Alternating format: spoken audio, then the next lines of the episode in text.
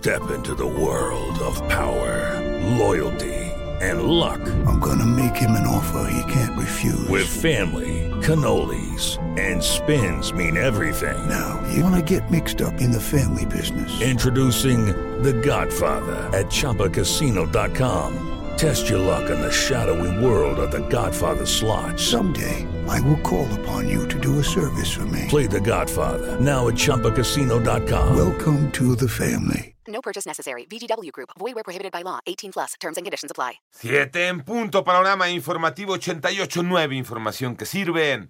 Yo soy Alejandro Villalbazo en Twitter, TikTok, arroba Villalbazo13. Es miércoles 21 de junio, Iñaki Manero. Vámonos con el panorama. En el panorama nacional, la Fiscalía General de la República volvió a pedir órdenes de aprehensión contra 16 militares presuntamente implicados en el caso Iguala nueve meses después de haberse desistido contra estos elementos. Por otra parte, una amenaza de bomba provocó que autoridades de seguridad desalojaran el edificio del ayuntamiento de Tasco Guerrero tras una revisión y fueron encontradas eh, tres granadas. Y murió el ambientalista Álvaro Arbizu Aguiñaga, defensor del volcán Iztaccíhuatl, debido a las lesiones que sufrió tras ser atacado el lunes 13 de junio por sujetos armados en Tlalmanalco, Estado de México. Fue aplazada hasta septiembre la mudanza de carga aérea del Aeropuerto Internacional de Ciudad de México al Felipe Ángeles debido a las diversas mesas de trabajo realizadas entre la autoridad aeronáutica y las personas concesionarias y permisionarias que prestan este servicio.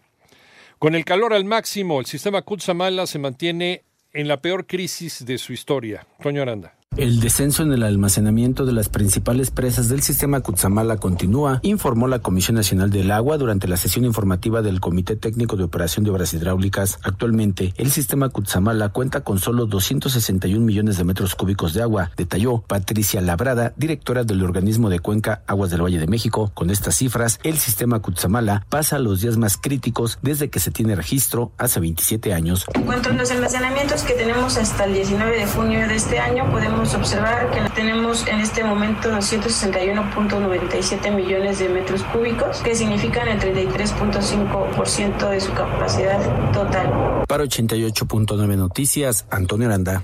Expertos prevén un pésimo panorama para la economía de México. María Inés Camacho. Los datos alegres que tiene el presidente de México en materia económica no alcanzan para que la economía pueda crecer más allá del 2%. El promedio de crecimiento del PIB sexenal estaría por debajo del 2%. Entonces sería pues obviamente una tasa de crecimiento muy baja en relación a los promedios históricos de los últimos dos o tres sexenios. Fue la voz de Federico Rubli Kaiser, vicepresidente del Comité Nacional de Estudios Económicos del IMEF. Al respecto, José Domingo Figueroa, presidente del instituto, agregó. Del 2020 a la fecha que se generó la pandemia, apenas estamos saliendo del Producto Interno Bruto negativo y apenas estamos llegando a niveles del 2019. 88.9 Noticias, María Inés Camacho Romero. En el panorama internacional, hoy la empresa Ocean Gate Expeditions comunica que no cree encontrar a tiempo su sumergible turístico desaparecido con cinco tripulantes a bordo. Esto a pesar de que ayer la Guardia Costera de los